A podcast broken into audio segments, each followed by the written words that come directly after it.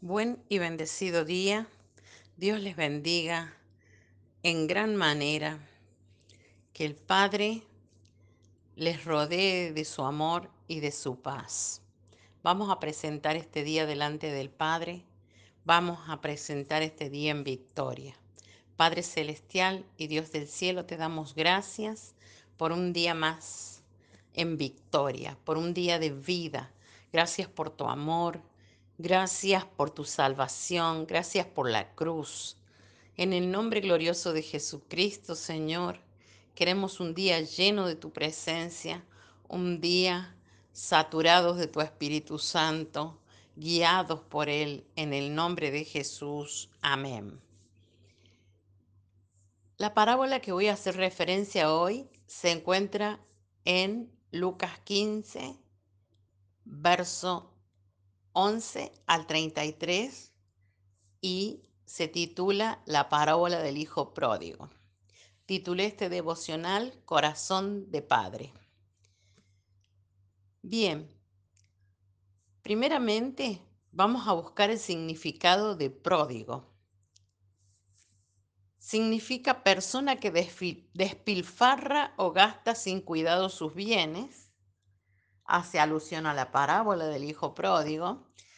Y luego es un adjetivo que dice en, la definición número dos, persona que da con generosidad lo que tiene o lo pone al servicio de los demás. Por ejemplo, fue pródigo en explicaciones. También significa temeraria o derrochadoramente extravagante, como en los gastos del hijo pródigo o en gastos pródigos de armamento innecesario. Una vida pródiga es dar o dar en abundancia, pródigo o profuso, alabanza pródiga. Este es el significado de pródigo. Si es verdad que la palabra hace alusión a que el hijo menor era derrochador, extravagante, pero el Padre era aún más extravagante con su gracia, misericordia y aceptación de su Hijo cuando volvió del país lejano. Fue amable con sus finanzas porque no tuvo que darle a su hijo lo que quería. Con ese punto de vista en mente, veamos ahora la palabra gracia como asistencia divina, inmerecida, dada a los humanos para su regeneración o santificación. De la misma manera que la parábola hace alusión a este Padre que sale al encuentro, que lo recibe, que hace fiesta, que lo calza, que lo viste, que ordena que se le dé lo mejor, una gracia inmerecida. La palabra inmerecida es clave aquí porque significa que es algo que no merecemos, entonces en la fe cristiana diríamos que la gracia es algo que se nos ha dado y que no merecemos. Y una de las cosas más asombrosas que nos ha dado la gracia de Dios es su perdón. En Lucas 15 entonces Jesús contó una parábola sobre un hijo ingrato que exigió su parte de la propiedad de su padre, no de la mejor manera, sino que lo exigió, lo hizo con un lenguaje de exigencia. El padre accedió a la solicitud y al poco tiempo el hijo se fue con todo lo que recibió. Viviendo frívola e imprudentemente lo desperdició todo y finalmente decidió volver a casa.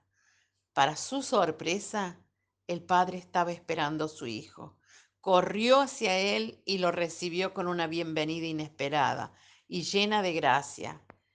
Esta historia es una historia de amor inmerecido es lo que siente Dios por nosotros.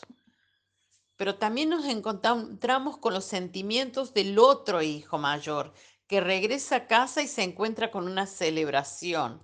Relata la palabra un gran reproche y una acusación sobre la conducta de su hermano, que se gastó la fortuna de su padre en prostitutas.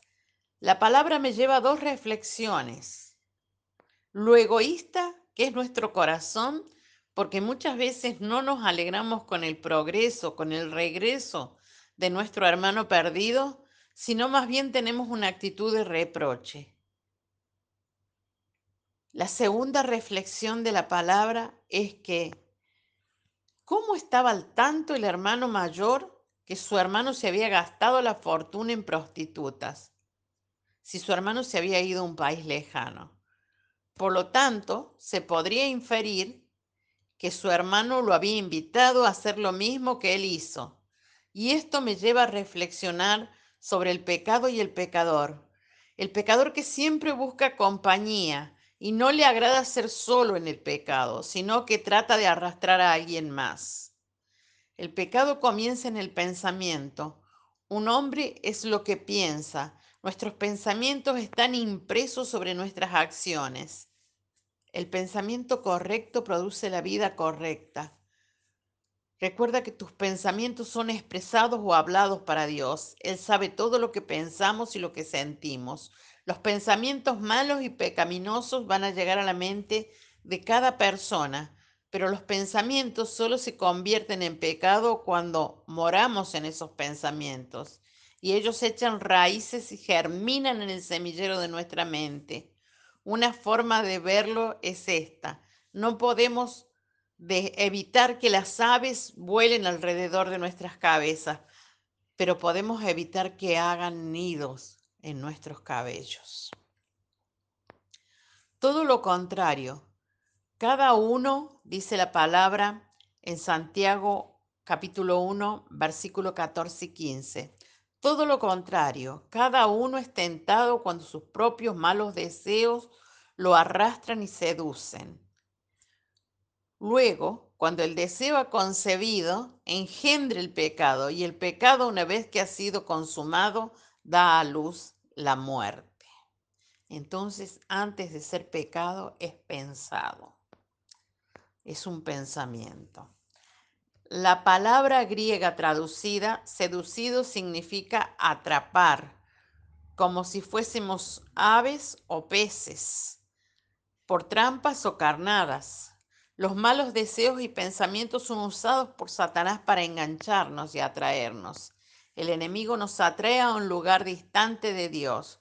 Cuando más lo escuchemos, mayor será nuestra esclavitud al pecado y estaremos más distantes de la casa del Padre. Este joven fue seducido y nadó con la tentación hasta que de repente el enemigo lo apartó de su casa. Fue atrapado sin recursos y nadie lo pudo ayudar. El resultado fue doloroso.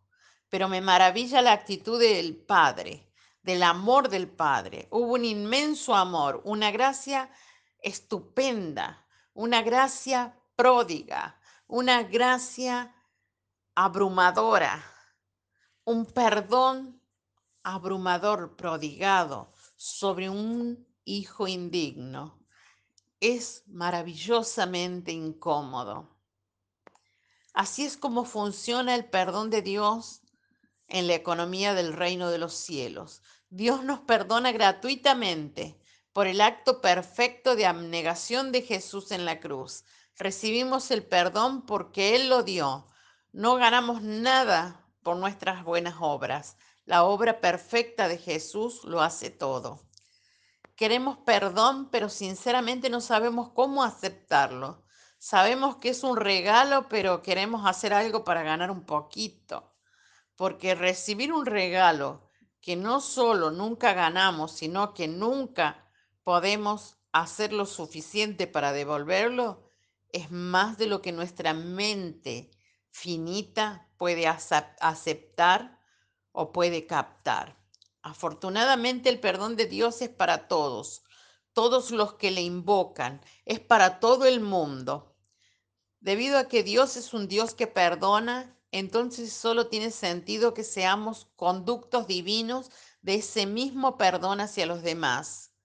Pero perdonar a los demás nos costará algo, será difícil, requerirá esfuerzo, irá en contra de lo que queremos. Nuestra naturaleza pecaminosa desea venganza. No solo eso, sino creemos que hay algún prototipo de pecados, donde algunos pecados no son tan malos, mientras que otros son extremadamente malos.